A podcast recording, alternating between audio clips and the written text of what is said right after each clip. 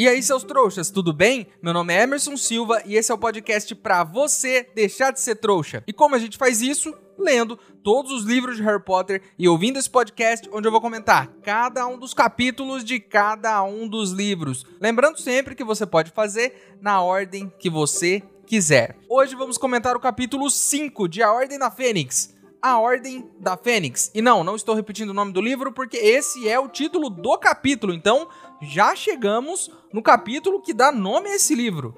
Então deve ser um capítulo muito importante, né? Mas antes, no último episódio do podcast, no bloco final, eu fiz uma pergunta para vocês. E eu perguntei: se você pudesse ter na sua sala uma pintura mágica com qualquer personalidade, viva ou morta, que personalidade seria e por quê? A Cristiane Carvalho disse que queria um quadro da Lady Gaga, porque é a cantora a atriz favorita dela eu achei uma ótima ideia e pensei aqui que se fosse para ter algo relacionado à música, eu gostaria de ter um quadro de John Williams e sua orquestra, que ficariam tocando meus temas de filmes favoritos, tipo Jurassic Park, Star Wars ou Harry Potter, é claro, né? Todas as trilhas de Harry Potter são excelentes. O Hilton Clayton disse que queria ter um quadro do Dumbledore, porque o velho é incrível, mas se tiver que ser um trouxa, seria o Ayrton Senna. Excelente ideia, Hilton. E se eu fosse escolher alguém do mundo bruxo, com certeza seria o Dumbledore também, porque, como você mesmo disse, o velho é muito massa. A Vicky disse que queria um quadro do Einstein para pedir ajuda nos temas de casa quando os pais dela não estivessem em casa. E sobre os salgadinhos, acho que você descobriu onde o nariz do Voldemort foi parar. Sim, Vicky, o Einstein seria uma ótima pedida e você matou a charada, hein? Talvez o nariz do Valdemar, num passe de mágica, tenha ido para dentro de uma embalagem de salgadinho dos anos 90. E foi usado por uma criança para brincar de sei lá o que, a gente brincava com essas coisas também, né? Porque enfim, era um brinde meio bizarro de vir no salgadinho. Quem não tá entendendo nada, eu falei sobre isso no último episódio, então vai ter que ouvir para entender a piada.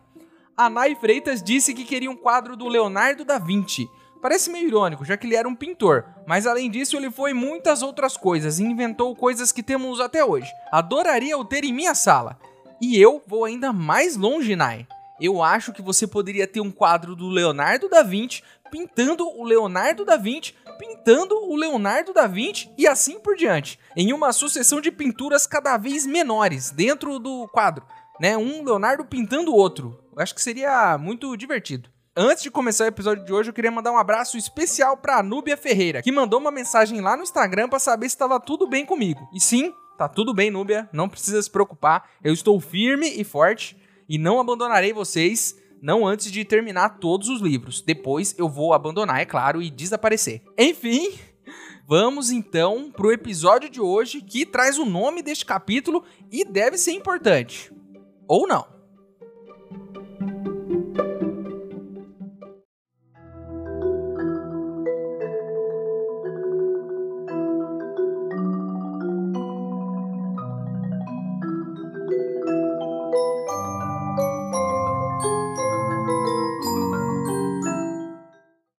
Pessoal, vocês sabiam que no Ministério da Magia existe um departamento exclusivo que transforma trouxas em bruxos? Eu estou organizando uma viagem para todos os ouvintes até lá. Se você quiser ajudar, o link para apoiar está aqui na descrição do episódio. Lembrando que se você não puder ou não quiser, não tem problema. O mais importante é você continuar aqui com a gente, ouvindo o podcast para deixar de ser trouxa.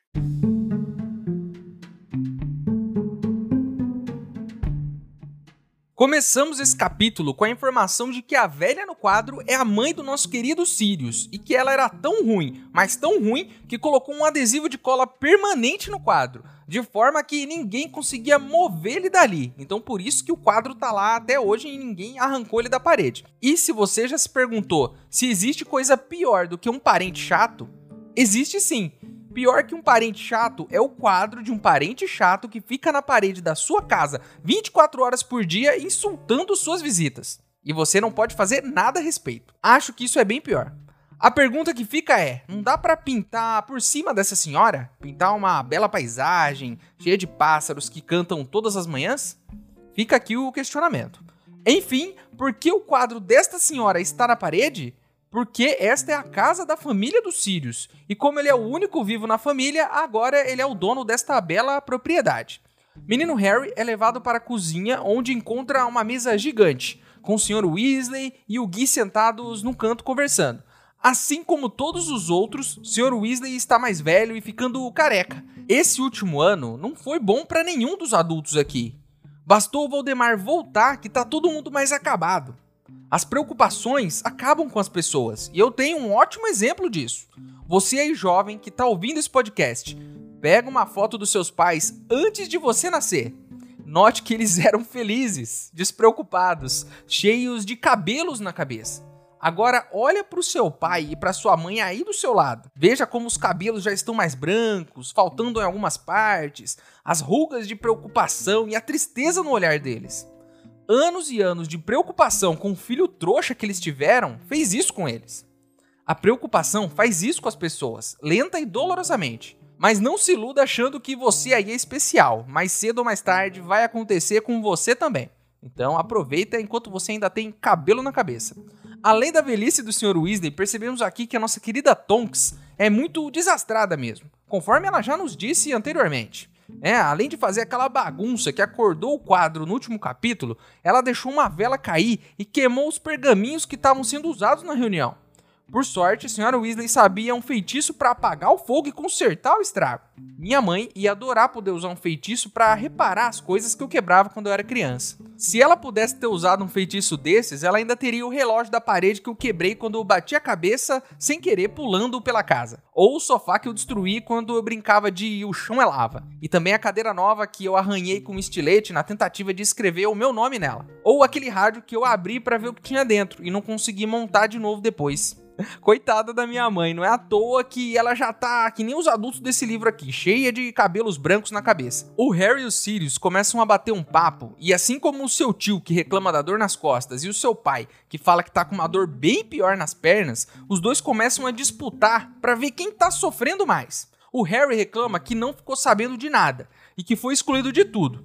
E aí o Sirius reclama que até sabe das coisas, mas que não teve nenhuma ação e que teve que ficar trancado em casa supervisionando a limpeza e tendo que aturar os relatórios e as provocações do Snape nas reuniões da Ordem da Fênix, e que preferia ter lutado com os dementadores do que ter ficado ali na casa. Eu acho que os dois estão certos e errados ao mesmo tempo. E eu poderia até me alongar nesse assunto, mas a gente tem uma coisa muito mais interessante para analisar. Uma figura muito interessante que está na mesa neste momento e merece uma análise. O nome dele é Mundungo Fletcher, esse cara é um maluco.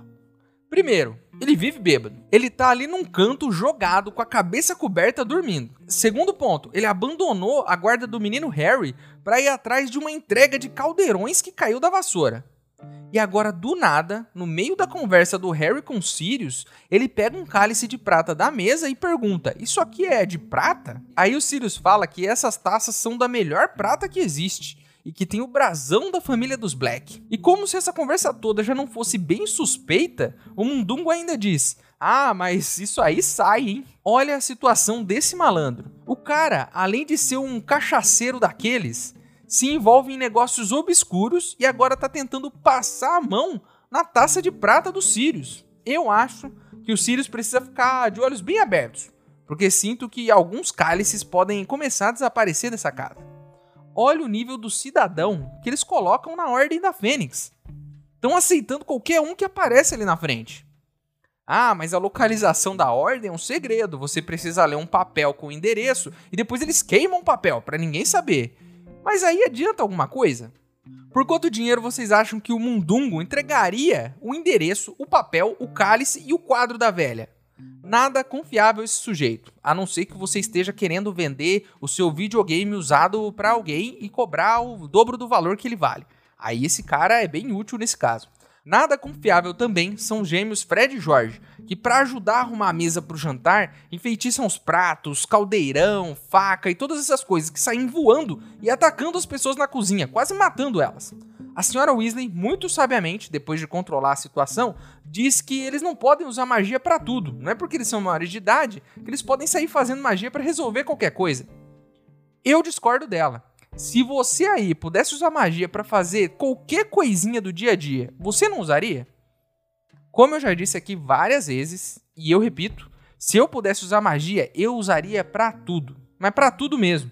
Eu não levantaria para pegar as coisas eu não lavaria a louça, nem banho eu tomava.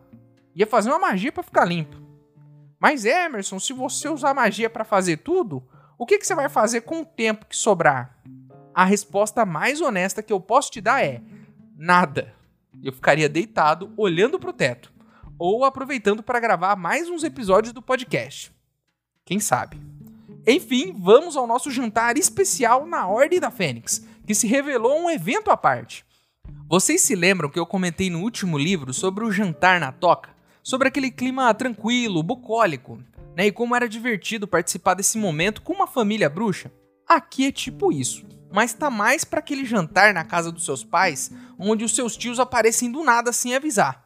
E aí tudo vira uma bagunça. No meio do jantar, a Tonks, que como vimos há uns capítulos atrás, pode mudar de forma sempre que quiser, começa a mudar a forma do nariz, fazendo o narizão do Snape, um nariz de cogumelo, até um nariz de porco. Tudo isso no meio da janta. E as pessoas pedindo, ah, faz aquele nariz, faz o nariz do Luciano Huck, faz o nariz de não sei quem. E ele, ele vai fazendo o nariz. Do outro lado da mesa, Sr. Weasley, Guy e Lupin estão falando dos duendes e de como convencer eles a fazer parte da luta contra o Coiso. E aí o Guy diz que tá muito difícil convencer um duende específico lá. Porque ele tá muito irritado com o Ludo Bagman por conta da aposta que ele não pagou no ano passado. Eu tinha me esquecido disso já. Nosso querido Ludo Bagman, viciado em apostas, apostou no vencedor do Tribruxo, lembram? Ele apostou no Harry. Só que aí ganharam duas pessoas, Harry e Cedrico. E como ele já estava endividado e sem dinheiro e não podia pagar essa aposta que ele perdeu, ele desapareceu no mundo. E por isso esse duende está muito irritado com os bruxos e não sabe se vai apoiar a Ordem da Fênix. Olha que interessante como uma história paralela do último livro gerou um impacto nesse livro aqui e como as coisas estão se desenrolando. É muito interessante analisar essas coisas porque são sutis, mas sempre nos mostram que a história está evoluindo, que as coisas estão acontecendo mesmo quando a gente não está olhando, mesmo quando o livro não está sendo lido. É quase como se um pedaço da história tivesse rolado entre um livro e outro e a gente estivesse descobrindo tudo agora. Outra coisa que eu me lembrei aqui: os gêmeos estão criando coisas novas, como as orelhas extensíveis. Isso não é por acaso. No final do último livro, o Harry deu um prêmio do Tribruxo para eles. E agora nesse livro eles estão com novas criações, provavelmente por conta desse investimento. As coisas se conectam, a história acontece não só nas grandes coisas, mas nos detalhes. A gente vê que todo personagem que está à volta do Harry está vivendo a sua vida própria, está se movimentando, fazendo suas coisas. E isso é muito legal. Parece óbvio, né? Quando você lê, tipo, mas é claro que eles têm as suas vidas.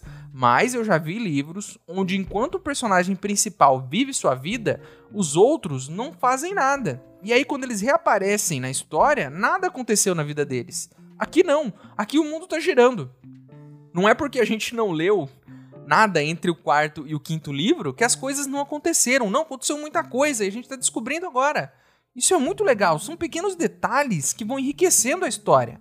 Enquanto isso, do outro lado da mesa, o nosso bêbado da vez, Mundungo Fletcher, está contando uma história de como enganou o Gárgula vendendo sapos que já eram dele pelo dobro do valor. E aí tá todo mundo rindo, Rony se acabando de rir. Enfim, né, aquela boa e velha história de Trambique. Se tem uma coisa que trambiqueiros que nem o Mundungo têm, são boas histórias de como enganaram outras pessoas. Essas histórias são ótimas de ouvir, mas é sempre péssimo quando você é o cara que foi enrolado na história. Aí não fica muito engraçado, não. Mas aí temos um trecho interessantíssimo aqui. O Sirius diz pro Harry ali, meio baixinho, que a senhora Weasley, assim como eu, desaprova Mundungo Fletcher na Ordem da Fênix. Mas que ele é útil, já que, como um vigarista, ele conhece muitos outros vigaristas. E que os vigaristas ouvem muitas coisas por aí, e eles podem se aproveitar dessas informações. E que, além disso, ele é muito fiel ao Dumbledore, que ajudou ele a sair de uma enrascada no passado. Deve ter emprestado um dinheiro para ele, tirado ele da prisão, alguma coisa do tipo. Olha, vendo por esse lado, eu tenho que dar o braço a torcer. Faz sentido, por conta de todas essas questões que o Sirius falou. Nisso eu concordo com o Dumbledore e com o Sirius. E mais uma vez, assim como já falamos sobre isso em tantas outras oportunidades, o Dumbledore é o cara que tem um coração gigantesco, muito maior que o meu, por exemplo. Ele deu uma casa e um trabalho para o Hagrid, que foi expulso da escola. Ele deu uma chance para o Lupin ser professor, mesmo sabendo que ele era um lobisomem e as pessoas não aprovariam. Ele acreditou no Sirius, quando o Sirius disse que não tinha assassinado aquela galera toda. E ajudou a libertar ele. E ele confiou no cara azeda, o narigudo, o Snape, mesmo depois dele ter sido um comensal da morte. O Dumbledore convidar o Mundungo para a Ordem da Fênix é algo que faz todo sentido. É algo que o Dumbledore faria, porque ele abraça, ele acolhe, ele dá uma chance para todo mundo, até para os mais esquisitões. Isso é o Dumbledore e faz parte da essência do personagem. Seria esquisito se ele não aceitasse o cara no grupo, inclusive. Então, ele tá ali, faz sentido. Agora, se você me perguntar se é uma boa ideia, olha, pode até ser uma boa ideia, depois de todos esses argumentos que o Sirius acabou de nos dar. Mas mesmo assim, eu não confiaria o endereço da minha organização secreta e o menino mais procurado pelo coiso a esse cara aí. Sim, o Dumbledore é uma pessoa muito melhor do que eu e eu jamais direi o contrário disso. Eu vivo desconfiado de todo mundo e o Dumbledore não. O Sirius diz que a senhora Weasley até aceita o cara por ali, por conta do Dumbledore, mas que acha que chamar ele para jantar é ir longe demais. Olha, nessa eu tô com a senhora Weasley porque existe um risco convidando esse cara para jantar, né? E todos nós acabamos de descobrir qual é. Daqui a pouco não vai ter mais talher, nem cálice, nem prato e nem mesa porque esse cara vai passar a mão em tudo. Em algum momento, todos os membros da Ordem da Fênix terão que comer com as mãos sentados no chão, porque Mundungo Fletcher vai passar a mão em tudo que tiver valor ali, tirar logo do, dos Black e passar para frente.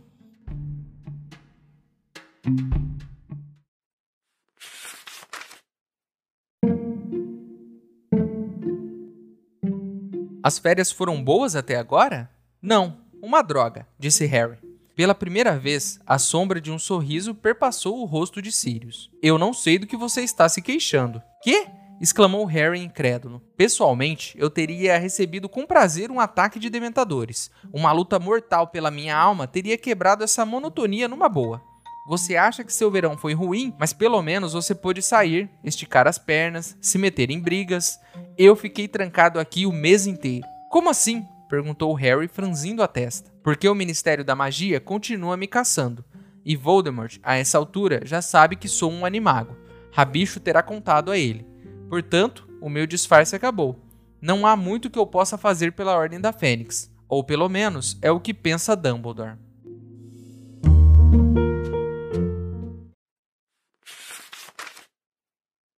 Ei, seu trouxa, se você está curtindo o podcast, não se esqueça de deixar uma avaliação na ferramenta que você estiver ouvindo, caso ela tenha esse recurso, é claro. Assim o programa ganha uma moral e chega ainda mais trouxas como você.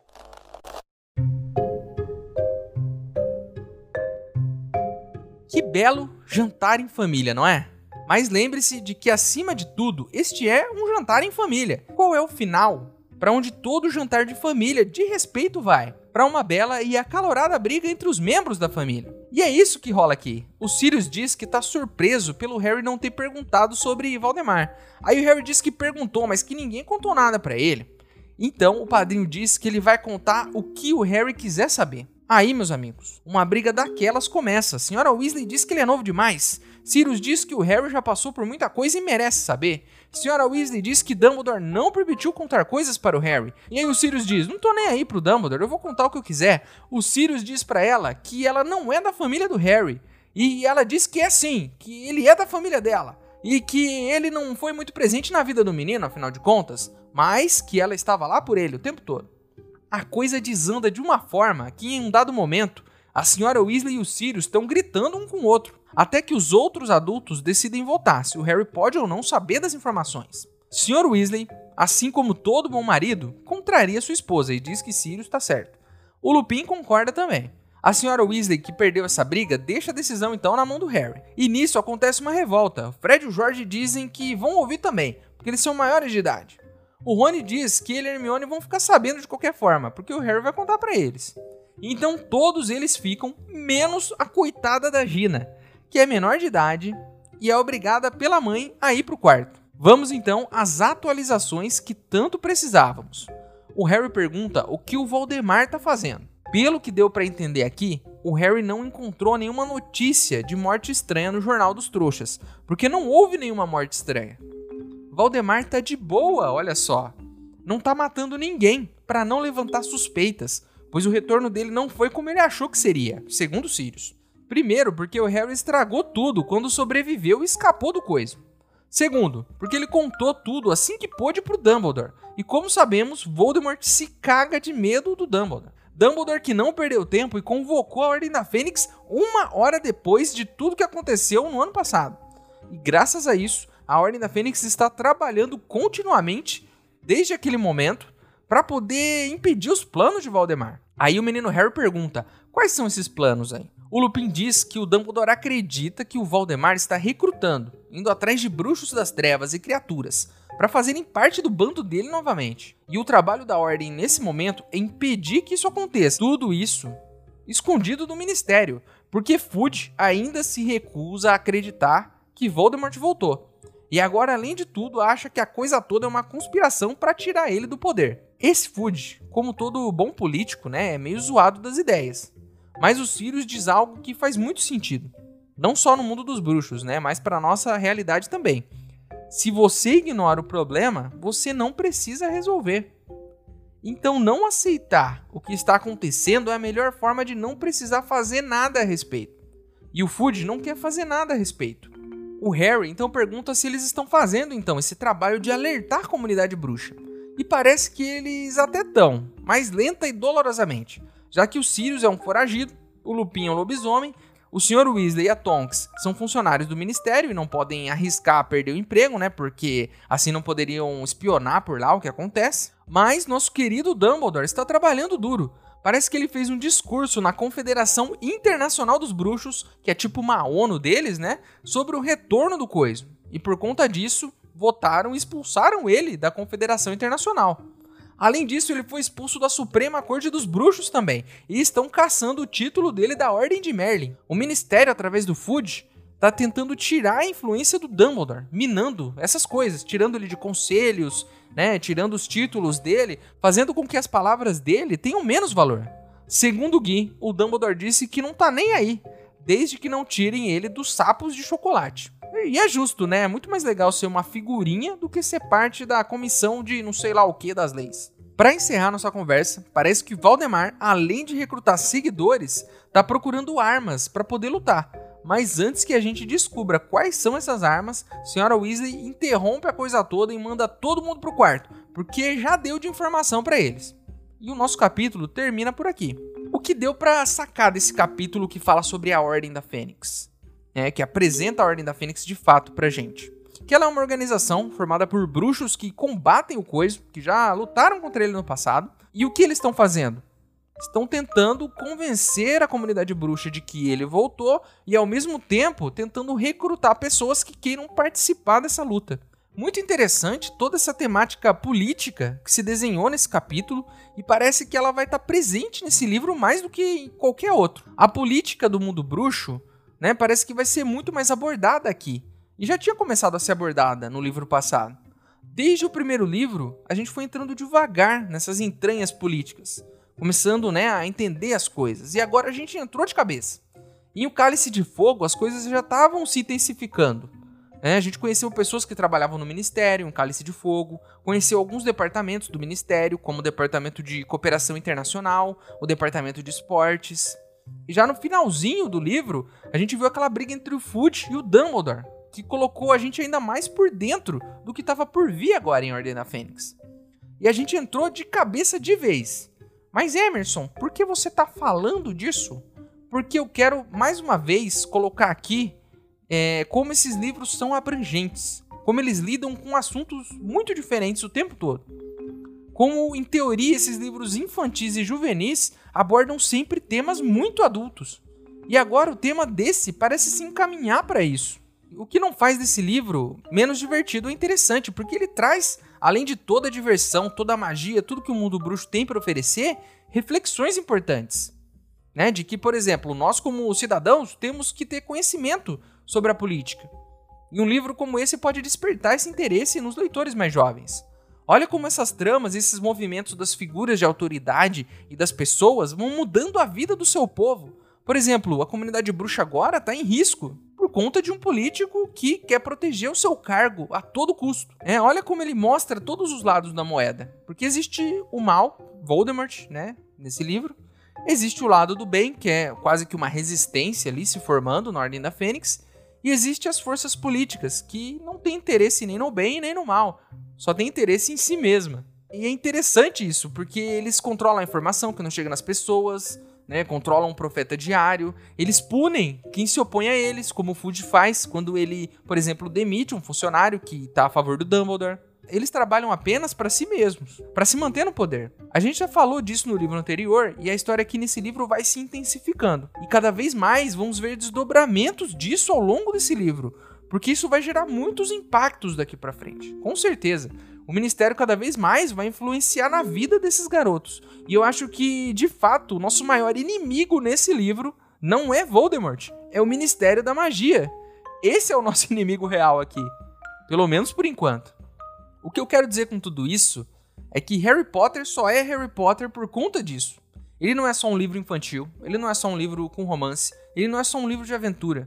Ele aborda muitos e muitos temas ao mesmo tempo, temas profundos, fala sobre morte, fala sobre amadurecimento, fala sobre política, fala sobre muitas coisas, né, que estão ao nosso redor. Porque a nossa vida não é uma coisa só. Porque às vezes você lê um livro de aventura e é só aventura o tempo todo, mas não é. A nossa vida, ela é cheia de outras coisas que acontecem, todas ao mesmo tempo, todas embaralhadas.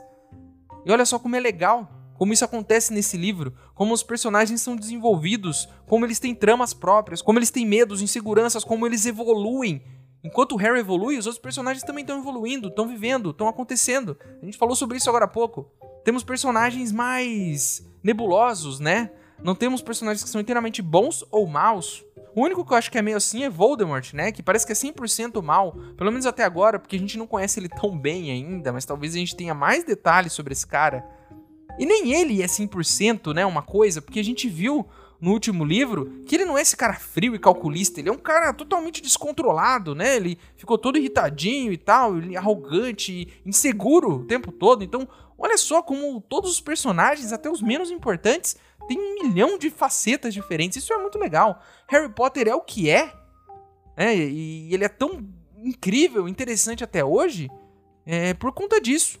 E por conta disso, eu hoje velho, né, relendo ele, vou encontrando mais e mais motivos para amar essa série. Porque ela tem um nível de abrangência muito grande. Ela fala sobre muita coisa. Ela é muito profunda. E é por isso que esse podcast existe. Porque se fosse um livro simples, narrativa simples, com pouco conteúdo, não daria pra gente ficar batendo esse papo maluco sobre cada um dos capítulos. E olha só sobre quanta coisa legal a gente já falou até aqui. E eu tenho certeza que tem muito mais coisa interessante pra gente falar até o final dessa saga aí.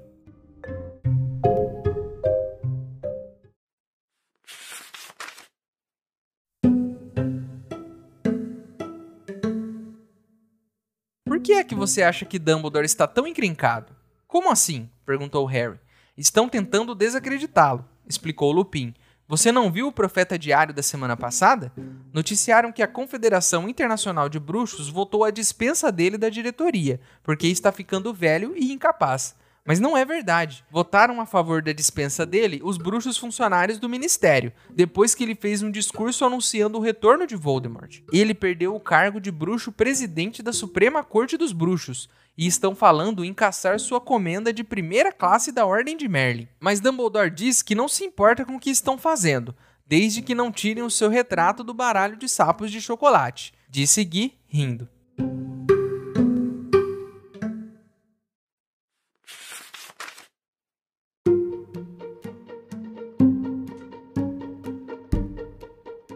Então é isso, meus queridos. Terminamos mais um capítulo de Harry Potter e a Ordem da Fênix. A capa do episódio de hoje foi ilustrada pelo Kazu Kibuishi. Agora você pode virar apoiador do podcast. O link tá aqui na descrição do episódio. Mas se você não puder ou não quiser, não tem problema. O mais importante é você continuar aqui com a gente, ouvindo cada um dos episódios para deixar de ser um trouxa. E chegou a hora onde eu, o maior trouxa de todos, pergunto para vocês, os outros trouxas, se o Mundungo Fletcher aparecesse aí de forma suspeita na rua da sua casa e te oferecesse algum objeto bruxo bem baratinho, que objeto você gostaria de comprar dele? Eu com certeza compraria uns sapos de chocolate para ver se eu encontro a figurinha do Dumbledore para guardar aqui na minha estante de casa. Se você tiver alguma reclamação para fazer, tiver algum tema que eu deixei de falar, alguma coisa que eu me esqueci, o nosso e-mail é e-maildostrouxas@gmail.com e ele tá aqui na descrição também. Você também pode falar comigo pelas minhas redes sociais, caso você não queira mandar um e-mail, e os meus usuários estão aqui na descrição do episódio também. Então é isso. Espero vocês no próximo capítulo pra gente continuar desamarrando essas tramas que vão e vêm e descobrindo o que, que vai acontecer com o futuro do nosso menino Harry, porque agora parece que a coisa tá ficando cada vez mais séria. Então é isso, espero vocês no próximo episódio. Meu nome é Emerson Silva e esse é o podcast pra você deixar de ser trouxa. Tchau!